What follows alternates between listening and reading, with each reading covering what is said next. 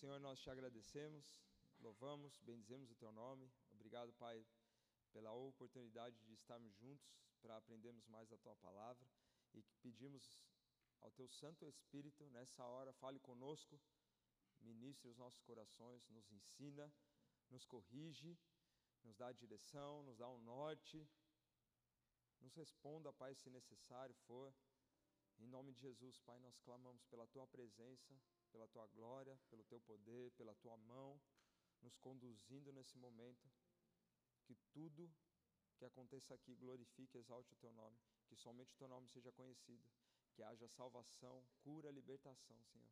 Guarda as nossas vidas, as nossas mentes, tira todo o cansaço, a sonolência, Pai. Em nome de Jesus, que a nossa mente esteja agora, Pai, conectada com a tua mente, Senhor. Em nome de Jesus, nós dependemos da tua voz falando conosco nessa hora. Fala conosco, Espírito Santo. Fala conosco, no nome de Jesus Cristo. Amém. Eu pedi para o pessoal ministrar esse louvor, porque a palavra hoje ela está lá em Abacuque 3, né, e é uma palavra que fala justamente sobre isso. Né? O, o título de hoje é Todavia eu me alegro. O título da palavra é com base em Abacuque 3, a gente vai ler ali do versículo 16 até o 18, 19, mas eu também vou falar sobre Abacuque 2, né, porque Abacuque 2 ele precede o que acontece em Abacuque 3. Então eu vou pedir para você abrir a sua Bíblia ou acompanhar pelo telão. Eu estou na versão ARA. É, quem está ali, por favor, glória a Deus. Versão ARA, Abacuque capítulo 3, a gente vai ler do 16 ao 19, depois a gente vai passar pelo 2 também, e vamos passar por outros versículos. Então a palavra do Senhor fala assim, Abacuque 3, 16, Ouviu em meu íntimo, se comoveu a sua voz, tremeram os meus lábios, entrou a podridão nos meus ossos e os joelhos me vacilaram. Pois em silêncio devo esperar o dia da angústia que virá contra o povo que nos acomete. Ainda que a figueira não floresça, nem haja fruto na vide, o produto da oliveira minta, e os campos não produzam mantimento, as ovelhas sejam arrebatadas do aprisco, e nos corrais não haja gado, Todavia eu me alegro no Senhor, exulto no Deus da minha salvação. O Senhor Deus é a minha fortaleza e faz os meus pés como os da corça e me faz andar alta, altaneiramente ao mestre do canto para instrumentos de corda. Então esse é o versículo, é a passagem principal e a gente precisa entender por que, que o profeta Abacuque, Abacuque ele era um profeta, né, e é considerado como a gente chama de profeta menor, né, é justamente por conta que o texto, a quantidade de texto que ele escreveu não é tão grande quando a gente se compara, por exemplo, com Isaías, com Jeremias, com Ezequiel, que aí são considerados os profetas maiores. Né? Então você tem lá, você tem Naum, você tem Obadias, são passagens bíblicas, são profetas chamados profetas menores, tá? Por conta dos, do tamanho dos textos que eles escreveram. No entanto, isso não diminui a importância. Pelo contrário, é tão importante quanto qualquer outra profecia que está na palavra do Senhor. Amém? E o profeta, nesse capítulo 3, esse, essa oração, se você vai lá no início, ele inicia no capítulo 3, ele fala justamente assim: oração do profeta Abacuque. Só que era uma oração numa forma, de cântico, ela era cantada, essa oração. Né? No templo, eles já cantavam essa oração, obviamente depois que ela foi feita, né? então era uma oração do profeta, mas acabou se tornando um cântico. Por quê? No final do capítulo ele fala ao mestre de canto para instrumentos de corda. Então ele fala, é algo que vai ser cantado e vai, ser e vai ter também os instrumentos de corda no fundo enquanto é cantado. Né? Então já tem uma instrução. E o cenário que o profeta vivia não era um cenário nada ideal, não era um cenário nada favorável. Por quê? Chama, como a gente chama né, no, nos estudos, é o contexto do pré-exílio, ou seja, o que antecede a invasão da Babilônia, a Babilônia trazendo por contexto de hoje.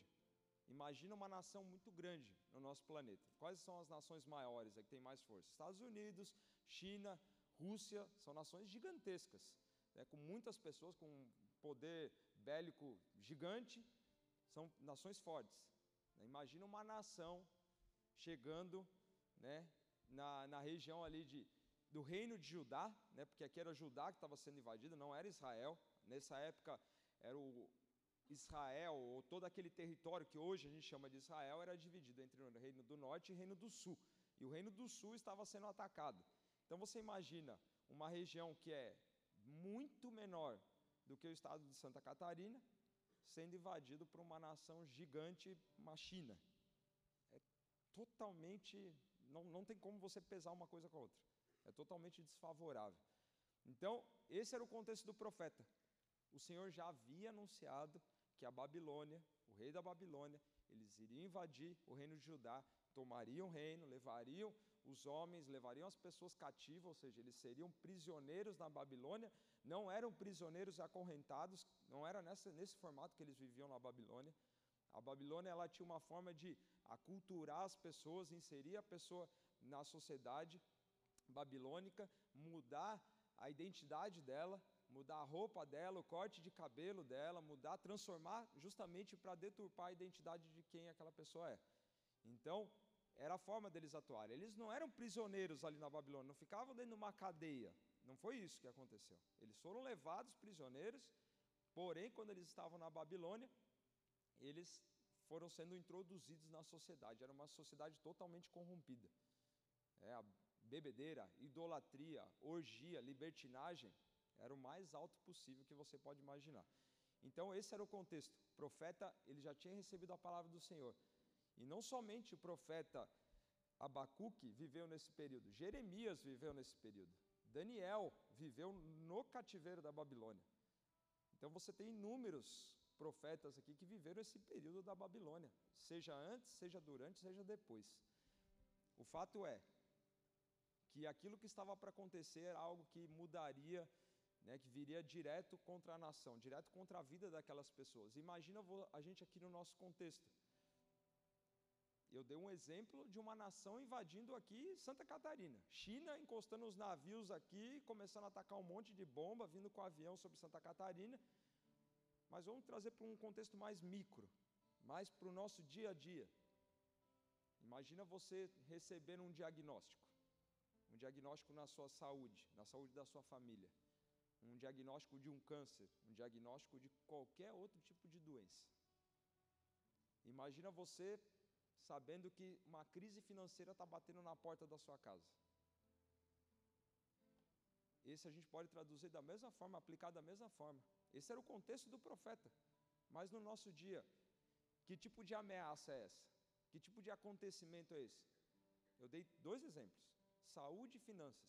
Você pode ter aí outros exemplos, outras situações que você está vivendo nesse momento. Então, essa era a situação, uma situação adversa. Então, quando a gente lê a partir do verso 17, que ele fala, ainda que a figueira não floresça, e aí quando ele chega lá no 18, todavia eu me alegro, parece que não é tão difícil assim. Se a gente começa a ler só do 16 até o 19, se você não entende o contexto, não sabe o que está acontecendo, parece que o profeta falou assim: ah, todavia eu me alegro no Senhor. Pode faltar a uva, pode faltar o gado que foi embora, posso perder uma ovelha, todo, todavia eu me alegro. Mas não era só por isso. Ele sabia que essas coisas aconteceriam, mas porque uma nação estava ali para chegar. Né? Então era o que? Aconteceria uma guerra, o povo seria levado, as pessoas sofreriam, haveria um choro, haveriam separações, vidas seriam separadas, as pessoas teriam a sua identidade possivelmente atacada quando estava na Babilônia. Então a gente tem que entender o contexto. Não, dá, não basta a gente olhar só do 16 ao 19 e achar que era isso que o profeta falou e, e a gente se prende a esses versículos. Não, você precisa entender o contexto. Volta, entende o que está acontecendo. Então, esse era o período, isso que estava acontecendo, essa era a condição, isso é o que, é o, que o profeta estava vivendo. E é aí por isso que eu falei do Abacuque capítulo 2. Por quê?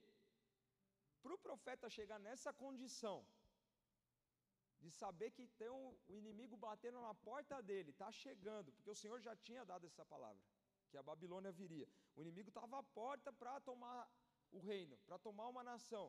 E ele, com toda essa fé, com todo, porque isso foi uma demonstração de fé, para o profeta fala: ainda que a figueira não floresça, nem tenha fruto, nem o produto da, e o produto da oliveira minta, todavia eu me alegro. Mesmo assim eu me alegro. Não foi da noite para o dia. E aí a gente vai voltar lá em Abacuque 2 e vai entender como isso foi possível.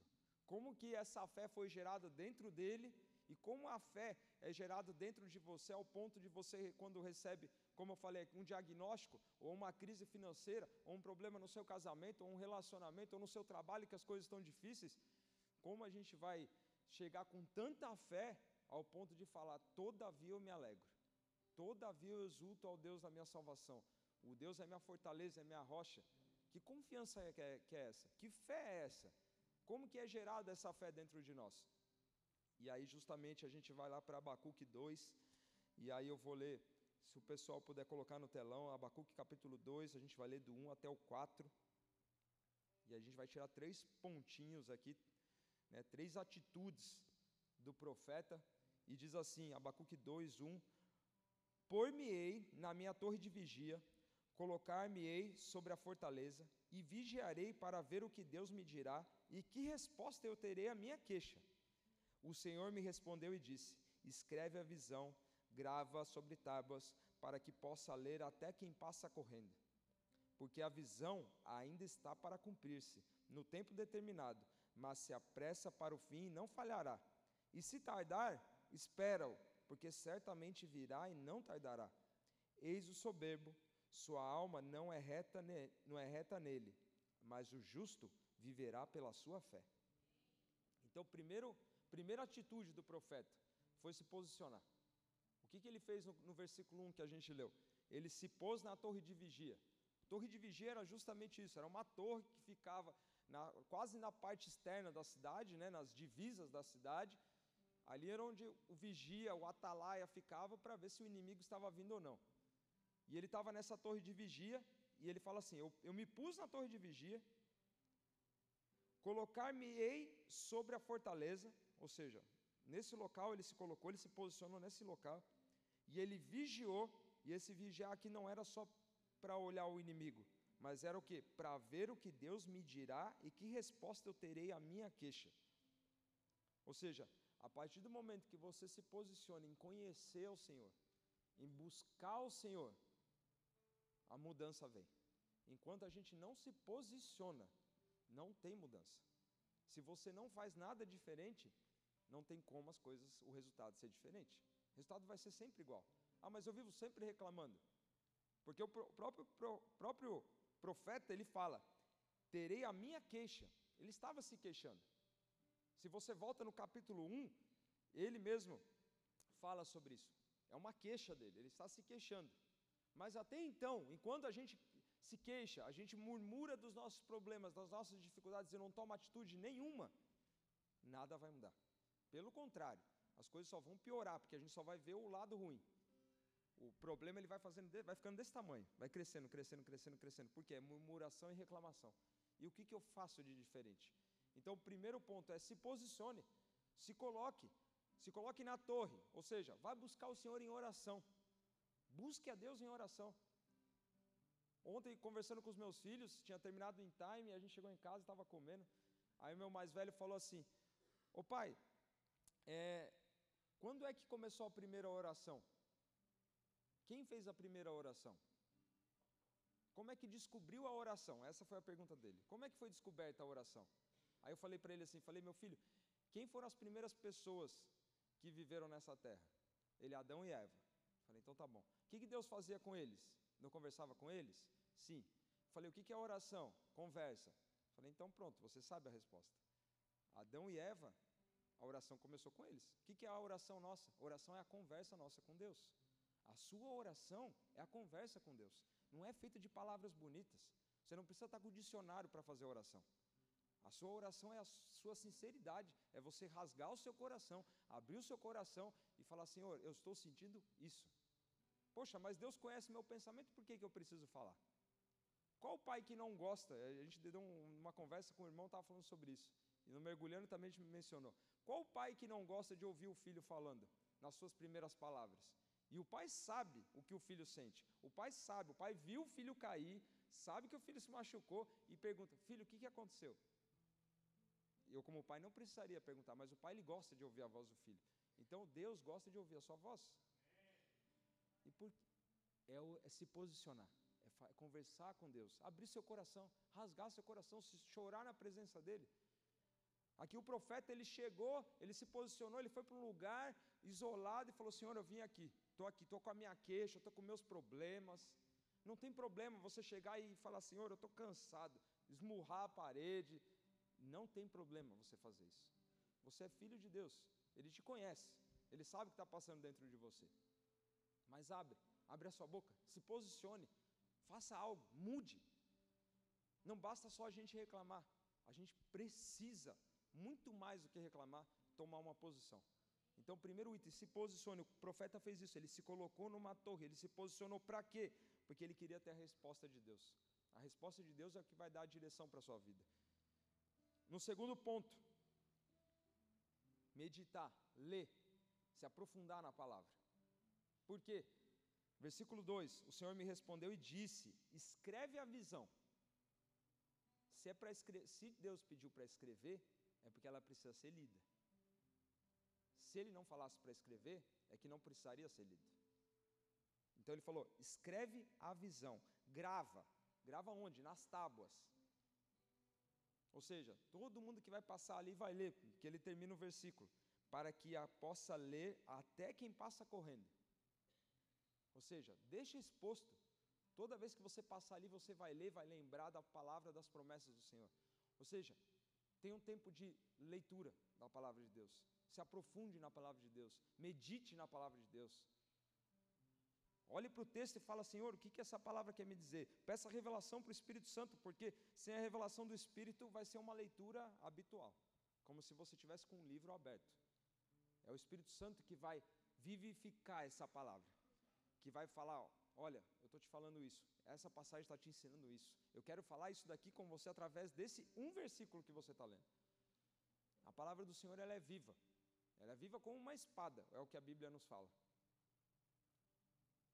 Ou seja, Deus falou: olha aqui, profeta Abacuque, escreve, escreve porque vocês precisam ler, vocês precisam meditar na minha palavra. Quanto tempo nós gastamos meditando na palavra de Deus? Quanto tempo que a gente investe na palavra do Senhor? Quanto tempo a gente dedica na palavra do Senhor? A nossa briga não tem que ser. Você pode sim ter o propósito, estabelecer uma meta. Eu quero ler a Bíblia em tantos dias, não há problema nenhum. Mas a Bíblia não pode ser tratada de um como se fosse um livro que eu vou correr por ele simplesmente assim. Cada versículo tem um propósito, cada palavra tem um propósito. Cada personagem colocado aqui tem um propósito. Isso aqui são histórias reais. Não tem nada de mentira. São histórias reais, é a própria palavra de Deus. Deus falou que se o homem alterasse qualquer significado dessa palavra, haveria um peso sobre ele. Então aqui é a própria palavra do Senhor. É a própria palavra de Deus. E Deus falou ao profeta: escreve, escreve porque vocês precisam meditar, vocês precisam ler na palavra.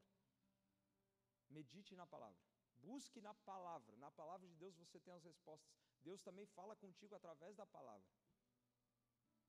Deus vai clarear situações da sua vida através da palavra. Esse é o segundo ponto. E é tão interessante que a palavra de Deus, Salmos, Salmo 119, versículo 105, que é um versículo conhecido, a gente fala bastante isso no Mergulhando. Né? Lâmpada para os meus pés é a tua palavra e luz para os meus caminhos palavra de Deus é o que guia, é o que mostra por onde a gente deve andar. É a própria revelação do Senhor. Passaram-se anos, muitos anos, e essa palavra permanece até agora, para que você se alimente dela. Ela é um alimento. A palavra de Deus é um alimento para a gente. Então dedique, dedique tempo à palavra do Senhor. Pare, leia, investe e investe. Vai ser o melhor investimento que você vai fazer na sua vida. Esse aqui tem o melhor retorno. Né? Se você investe no mercado financeiro, e às vezes né, se alegra aí com, com o retorno que tem, esse investimento aqui vai muito além. Tem retorno eterno, não é um retorno passageiro. Amém? Não é um retorno dessa terra. Isso aqui é um retorno, um investimento que tem retorno interno. Interno não, eterno. Então, invista, medite na palavra do Senhor. E o terceiro ponto, que aí o profeta fala, no verso, Deus né, fala para o profeta: Eis o soberbo, sua alma não é reta nele, mas o justo viverá pela fé. Viver por fé. O profeta ele se posicionou. O profeta ele escreveu a palavra de Deus porque sabia que essa palavra ele tinha que meditar, ler, se aprofundar nela. E o Senhor falou: Olha, o justo ele vive pela fé. Então você precisa viver por fé. Nós precisamos viver por fé. Sem fé, a palavra fala: Como que eu vou agradar o Senhor? Nós precisamos ter fé. Nós precisamos ter fé. A fé é o item essencial na nossa vida. A palavra nos conta que Josué e a nação eles estavam diante de umas muralhas que rodeavam uma cidade. E como homens, eles não impossível eles derrubarem aquela muralha, não tem força para derrubar a muralha. Só que eram os olhos da fé sobre a vida de Josué e da nação que conseguiam já ver aquelas muralhas caídas. Então, quando você está diante do, do seu problema, da sua circunstância, da sua condição, clame por olhos da fé. Peça, Senhor, eu quero ter fé. Aumenta a minha fé, Senhor. Aumenta a minha fé diante das dificuldades. Aumenta a minha fé diante das impossibilidades. Para que eu possa ver além. Para que eu possa enxergar além. E é tão interessante né, esse, esse vínculo que o profeta escreveu, e o Senhor falando com o profeta, né, dele se posicionar, dele buscar na palavra, dele escrever a palavra, dele escrever os estatutos do Senhor, e depois o Senhor falar: o homem viverá pela fé, o justo viverá pela fé, que a própria palavra nos fala, Romanos 10, 17, e assim a fé vem pela pregação, ou seja, pelo ouvir, e o ouvir a palavra de Deus, ouvir a palavra de Cristo. Há uma relação muito grande entre fé e palavra. A fé é gerada quando a gente ouve a palavra de Deus, quando a gente ouve a pregação de Deus, quando a gente medita na palavra de Deus. Então você quer ter a sua fé aumentada? Medite na palavra do Senhor. Ouça a palavra do Senhor. Ouça a pregação. Medite, se aprofunde, leia. É a própria palavra nos dizendo. Romanos 10, 17, vou ler de novo. E assim a fé vem pela pregação, ou seja, pelo ouvir e a pregação pela palavra de Deus, ou seja, pelo ouvir a palavra de Deus, pelo ouvir a palavra de Cristo. A fé nossa é aumentada através da palavra. Profeta, vamos lá, vamos relembrar qual era o contexto dele. O contexto dele não era um contexto favorável, o Senhor já tinha declarado, já tinha dado a sentença. Por quê? Poxa, mas Deus ele é muito mal? Não, Deus não é mal. Amém? Não faz parte. Deus ele é amor. E ele é justo. Mas o povo vivia numa iniquidade, num pecado tão profundo, que o Senhor falou: vocês precisam de uma correção. Eu, como pai, eu amo vocês, vocês são meus filhos, mas vocês precisam ser corrigidos. Nós, como pai, não corrigimos nossos filhos? Deus, como pai, nos corrige. Fala, meu filho, volta aqui para o caminho da onde você não deveria ter saído. E o povo precisava passar por aquela correção. Mas é com amor. O Senhor estava fazendo com amor. E nesse mesmo capítulo 2, no mesmo capítulo 2, depois na sua casa você investe um tempinho lendo. É chamado cinco ais. Ais de ais mesmo, ai, ai, né? Cinco ais. Que o Senhor ele mesmo fala para o profeta. Fala, olha, o justo vai viver pela fé. OK. Mas ai daquela nação. Vou ler aqui só o início. Ai daquele que acumula o que não é seu ai daquele que ajuda em sua casa bens mal adquiridos, mal adquiridos, ai daquele que edifica a cidade com sangue, ai daquele que dá de beber ao seu companheiro para lhe contemplar as vergonhas. E ai daquele que diz a madeira, acorda. Isso aqui é uma palavra que Deus estava dando diretamente sobre a Babilônia. Ou seja, Deus já estava dando direção, profeta, vocês vão passar por isso, mas eu já, eu já providenciei o livramento para vocês. Né? Jeová Jireh, o que? Deus é a nossa provisão. E essa provisão é uma provisão que ela já antevém o problema. Então, antes do seu problema, antes de acontecer, Deus já tem uma provisão. Antes da doença bater na porta da sua casa, já tem a cura. Mas como assim? Cruz de Cristo. Sangue derramado na cruz de Cristo. É a cura para nossa qualquer tipo de doença. Ressurreição de Cristo é a cura de qualquer doença. Deus já tem a provisão. Então Deus já tinha dado a provisão, falou: olha, vocês vão passar por isso, mas pode deixar essa nação, eu vou tratar com eles. E a ira do Senhor é algo que o homem ele quer cada vez mais estar longe. Não é a ira de ser mal, entenda, não é a ira de ser mal, é Deus estabelecendo a justiça dele. Jesus, quando estava no jardim do Getsemane, ele falou: Se for possível, afasta de mim esse cálice. O cálice que ele falava era o cálice da ira de Deus, que Deus estava para derrubar sobre o próprio Jesus, que eram os nossos pecados. E aqui, o que estava para acontecer, Deus preparou o profeta, falou: Profeta, vai acontecer isso, mas eu já tenho a provisão. Então, o que você está vivendo, aquilo que está passando na sua vida, saiba, há uma provisão, há uma cura, há uma saída, há uma resposta. Se não houvesse, a gente não pregaria a cruz de Cristo. A gente não pregaria a palavra de Cristo. Não, não faria sentido nenhum nós estarmos aqui nessa manhã sentados e ouvindo a palavra de Deus. Não faria sentido nenhum. Mas nós cremos, porque há uma provisão. Então, relembrando, se posicione. Segundo ponto, medite na palavra do Senhor, leia a palavra do Senhor. E o terceiro ponto, viva por fé. Eu vou ler aqui três versículos que falam sobre fé. E eles usam justamente essa passagem. Romanos 1,17. Visto que a justiça de Deus se revela no Evangelho, de fé em fé, como está escrito: o justo viverá pela fé. Gálatas 3,11. E é evidente que pela lei ninguém é justificado diante de Deus, porque o justo viverá pela fé. Outra passagem, Hebreus 10, 38. Todavia o meu justo viverá pela fé, e se retroceder, nele não se compraz a minha alma. Fé. Nós precisamos de fé. Então, quando a gente olha lá Abacuque capítulo 3, a partir do verso 16, a gente não, se você pega esse texto isolado, você não entende que tiveram atitudes anteriores que o profeta precisou ter diante de Deus. É necessário a gente se posicionar diante do Senhor.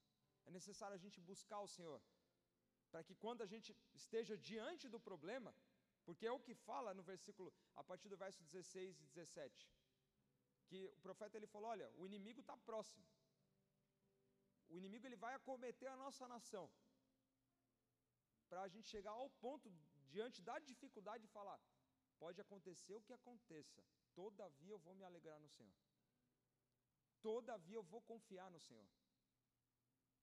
Ah, mas foi do nada. Não, ele buscou em Deus. Ele buscou saber a vontade do Senhor. Ele buscou a resposta de Deus. É exatamente o que fala é, Abacuque 2, versículo 1. Ele buscou ir para a torre de vigia, orar, conversar com o pai, falar: Pai, qual é a resposta? Qual é a direção? Talvez seja isso que você está precisando. Buscar o Senhor em oração. Talvez você já busque o Senhor em oração, mas está precisando, Senhor, aumenta em mim essa fé. E como essa fé é aumentada? Através da palavra. Nós lemos, nós lemos aqui Romanos. Fala que a fé ela vem pelo ouvir e ouvir a palavra de Deus. E aí, especificamente, quando a gente chega, né, depois dessas três atitudes do profeta, quando a gente entra diretamente aqui no capítulo 3, ao ponto dele declarar que, todavia, ele se alegra. Ou seja, o todavia no dicionário é contudo, porém, mas, eu posso estar em dificuldade, mas eu me alegro no Senhor. Eu posso estar passando por uma enfermidade, contudo, eu me alegro em Deus. Eu posso estar numa crise financeira, eu posso estar no desemprego, porém, eu permaneço no Senhor. O que o Senhor está buscando de nós é isso. É o porém, é o mas, é o contudo, é o todavia. Porque Ele é a nossa esperança. Ele é a nossa fortaleza.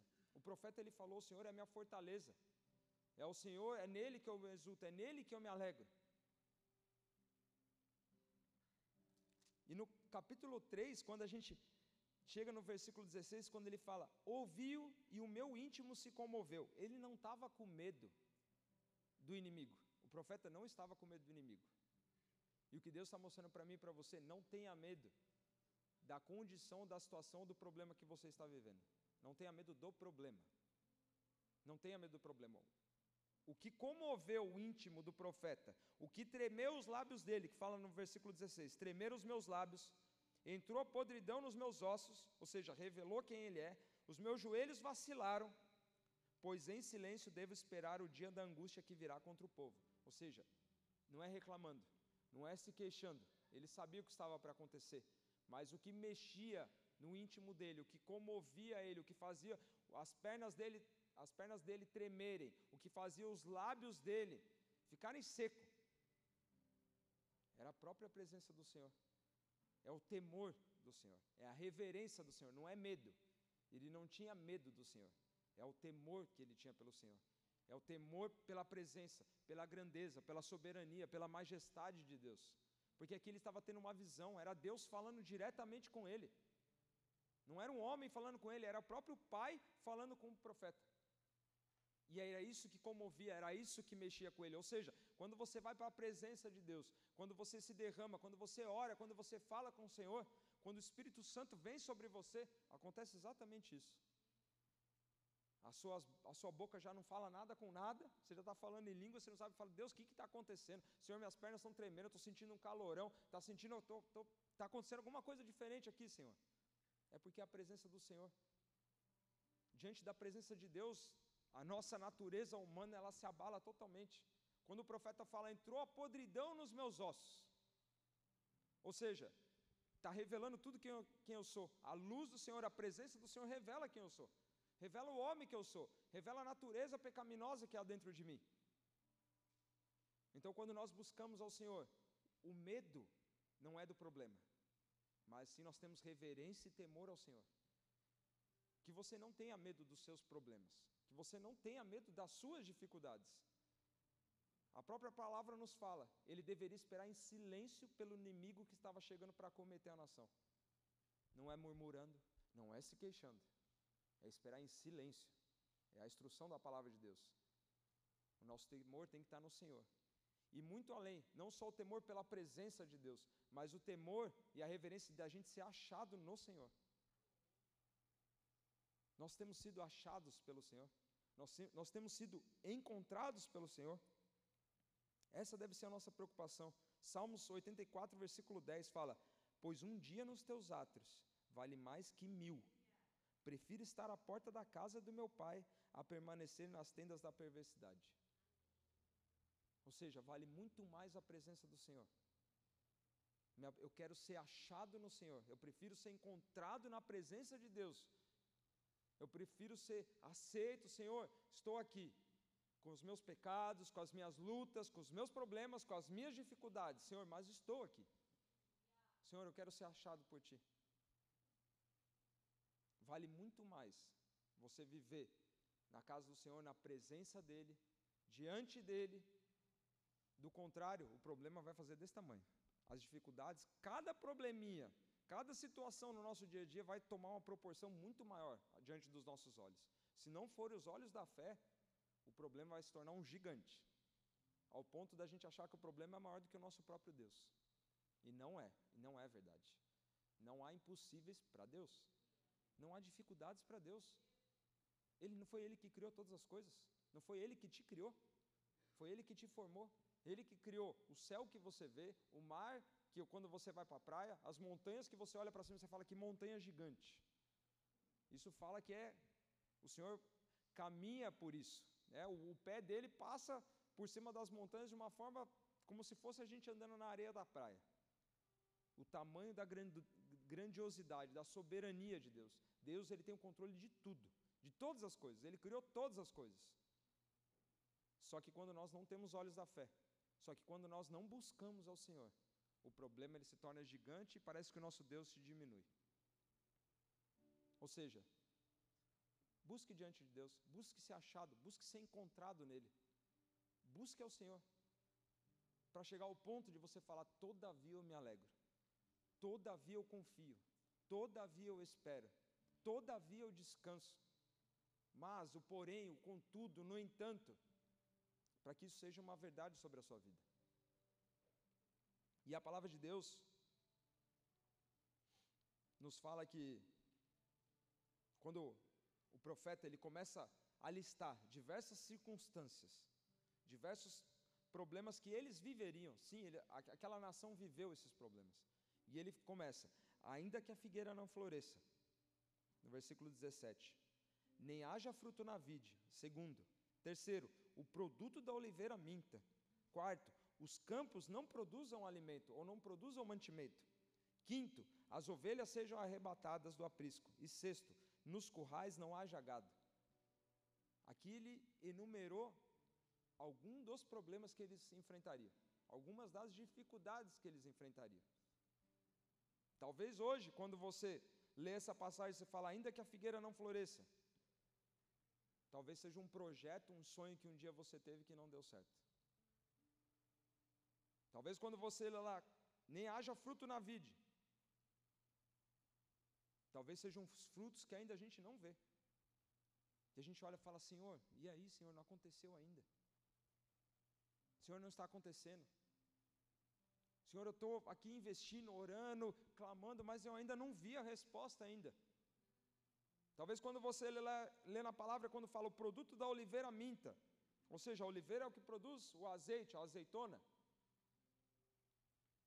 Talvez sejam frustrações na nossa vida. Porque quando a palavra fala, ainda que o produto da oliveira minta, ou seja, é você olhar para uma árvore que produz a azeitona, a oliveira, você vê uma azeitona linda, bonitona, você fala, nossa, ali vai sair um azeite sensacional. E aí, quando espreme, porque é através desse processo, você espreme a azeitona, não sai nada. É isso que a palavra está querendo dizer, ou seja, frustração. Mesmo que a gente, ainda que a gente se frustre, é isso que a palavra está querendo dizer para a gente nessa manhã. Ainda que os nossos sonhos não aconteçam, na primeira parte, ainda que a gente não veja os frutos, ainda que a gente se frustre. Quando a palavra fala, os campos não produzam mantimento, ou seja, ainda que a gente tenha uma dificuldade financeira, ainda que você não veja ainda as coisas acontecendo, a porta de emprego sendo aberta, o negócio caminhando, a, acontecendo, os produtos saindo, aquilo que você planejou, você fala, Deus, ainda não foi, não aconteceu. E é interessante que quando o profeta ele fala, ainda que, esse ainda aqui você aplica para todos esses, esses trechos ainda que a figueira não floresça, ainda que não haja, ainda, ainda e ainda.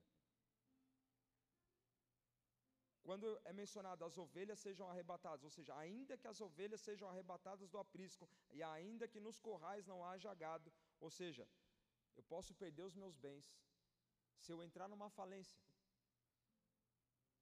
e se eu entrar numa dificuldade, que a palavra de Deus está dizendo para você nessa manhã, ainda que você passe por frustração, ainda que tenha os problemas, ainda que tenha as circunstâncias, ainda que o sonho, o projeto não aconteceu do jeito que você imaginava, ainda que a, a cura não veio, ainda que o sonho não aconteceu, ainda que aquela vida não aceitou a Cristo que eu estou orando, ainda que meu, meu filho não se libertou da droga ainda, ainda que eu estou lutando com esse pecado para me livrar desse pecado, ainda onde tudo parece ser difícil, aonde não há saída. E aí a gente chega, justamente, aí o profeta entra e fala, é o próprio Senhor falando com o profeta. A gente tem que lembrar, não é o profeta que escreveu da própria cabeça dele, é o próprio Senhor falando com o profeta. E diz no verso 17, verso 18, perdão: Todavia eu me alegro no Senhor, exulto no Deus da minha salvação. O Senhor Deus é a minha fortaleza e faz os meus pés como os da corça e me faz andar alta, altaneiramente, ou seja, nos lugares altos. Ainda que nada disso dê certo. Nada disso. Contudo, porém, todavia, mas eu me alegro em Deus. Eu confio em Deus. Então, seja a sua condição, seja aquilo que você está vivendo, aquilo que você está orando, que você fala, Senhor, eu não vejo saída. Senhor, a resposta não veio ainda. Todavia eu me alegro no Senhor. Todavia eu me alegro no Senhor. Todavia eu confio em Ti. E ele divide, ele fala: Todavia eu me alegro. Todavia eu exulto, ou seja, eu me alegro. Ele volta a falar: exultar é se alegrar. No Deus da minha salvação, ou seja, ele sabia de onde vinha a salvação dele. A sua salvação vem do Senhor. Jesus é a sua salvação, ele é o seu salvador. Se você tem dúvida sobre isso, a própria palavra pode te responder. Jesus, ele é a sua salvação, ele é o seu salvador. E ele menciona o Senhor Deus, Ele é a minha força, Ele é a minha fortaleza, é porque eu sou fraco, é porque nós somos fracos. Porque a gente passa por um momento de fraqueza, tem momento que a gente está cansado, sobrecarregado, tem dia que você está desanimado. Ou só isso acontece comigo? Acontece. Exatamente, né, Fábio? Acontece. Tem dia que a gente está desanimado, tem dia que a gente está cansado. Você passou naquele dia estressante no seu trabalho, ou qualquer outro tipo de problema. Mesmo assim, a gente se alegra, porque o Deus, Ele é a nossa fortaleza. E a palavra nos fala que quando o profeta menciona, ele me dá pés como os da corça. Corça não é uma ave. Corça, ela é como se fosse um cervo, ou um veado, é da família dos, dos veados, algo parecido, né, para ficar mais claro para você entender.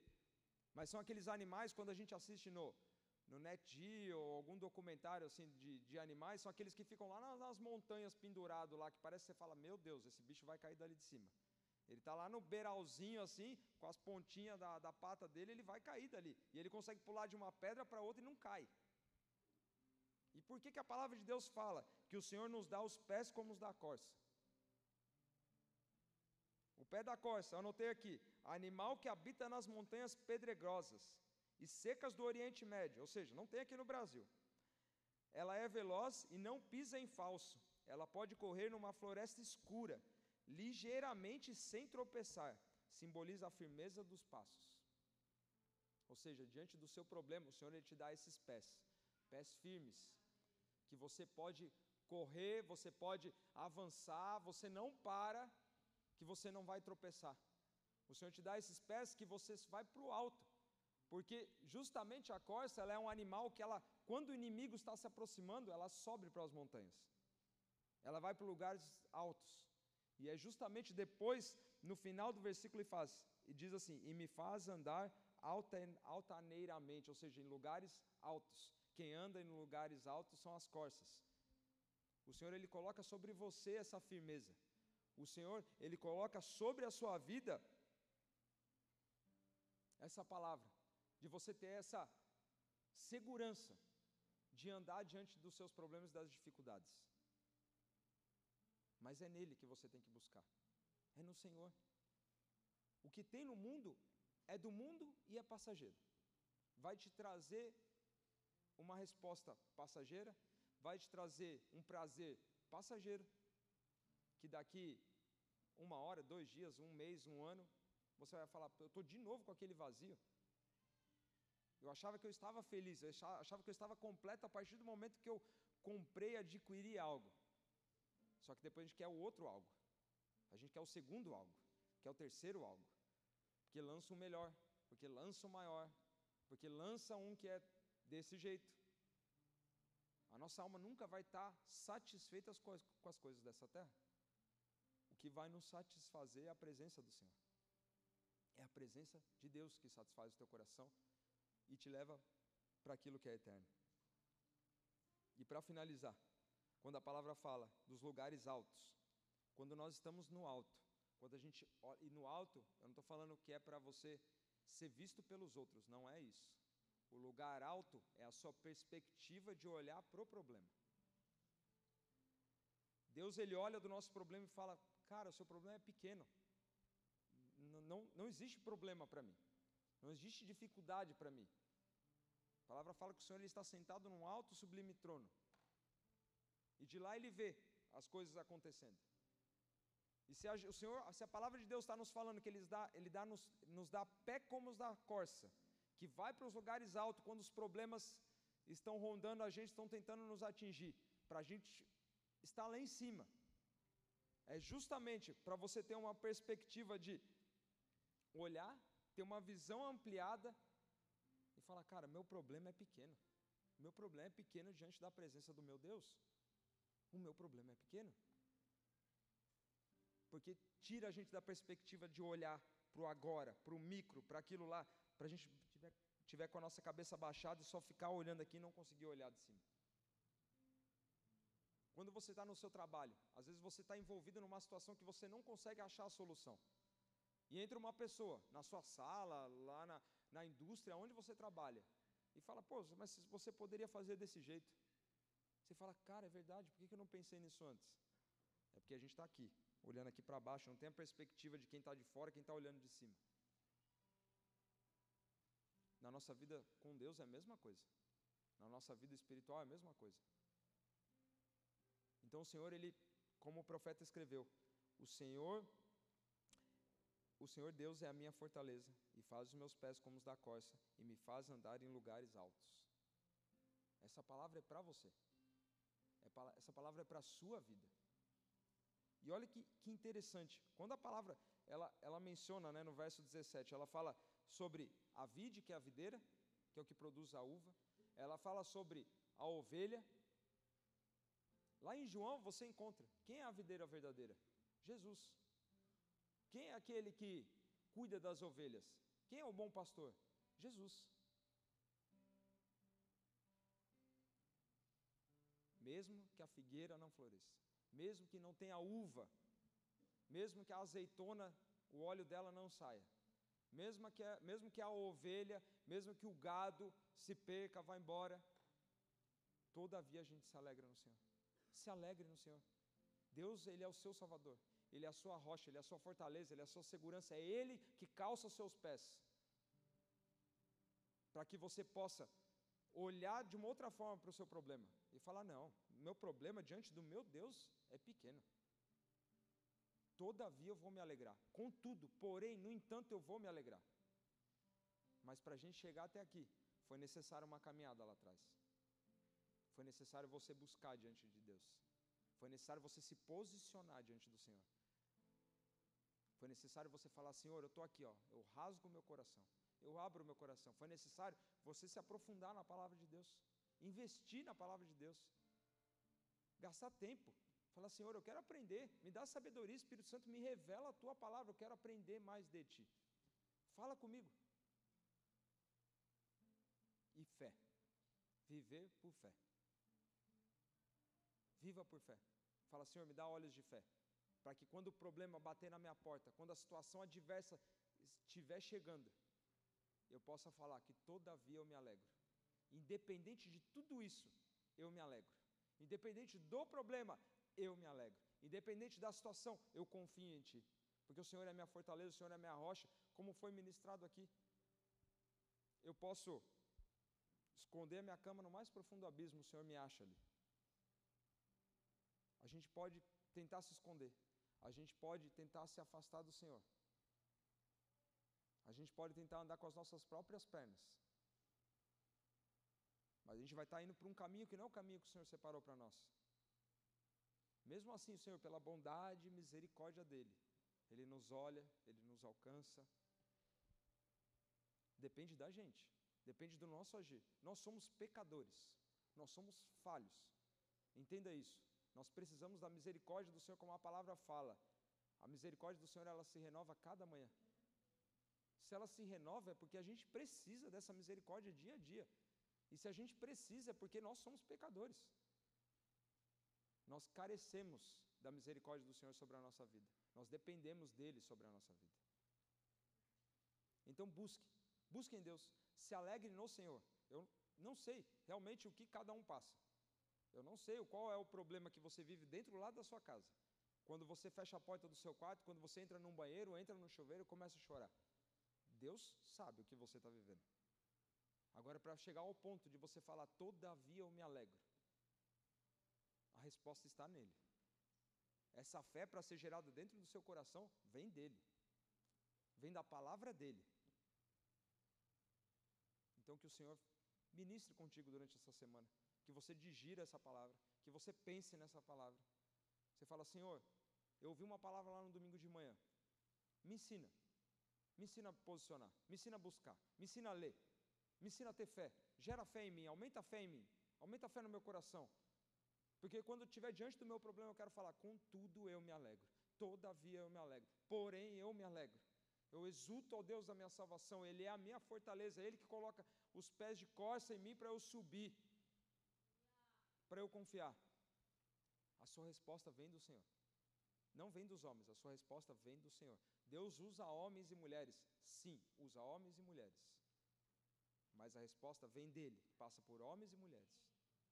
A sua resposta vem dele. Você pode buscar direto na fonte, que é o próprio Senhor. Busque nele. Descanse no Senhor. E para a gente finalizar, se o louvor já quiser subir, Isaías 55, versículo 9 fala assim: Porque assim como os céus são mais altos do que a terra, assim são os meus caminhos mais altos do que os vossos caminhos, e os meus pensamentos mais altos do que os vossos pensamentos. É isso que Deus tem para a sua vida. Os pensamentos dele são mais altos. Aquilo que Deus tem separado para você. O propósito que ele fez, porque você, como, assim como a Lara foi apresentada aqui, uma pequenina, três meses de vida, já existe um propósito para a vida dela. Ela não foi feita pelo acaso, não existe isso. Ela foi feita para um propósito. Ela foi feita porque Deus falou: Olha, Lara, eu vou te colocar naquela terra, você vai nascer nessa família, que existe um propósito para a sua vida. Você nasceu para um propósito. Você foi criado para um propósito. E olha que privilégio que a gente tem, mesmo de uma natureza pecaminosa. Deus nos permite fazer parte da obra dele. Deus permite que, através da sua vida, do legado da sua vida, o nome dele seja conhecido. Então busque, busque no Senhor. Amém? Feche seus olhos, vamos a, a gente vai adorar o Senhor, vai, vai orar.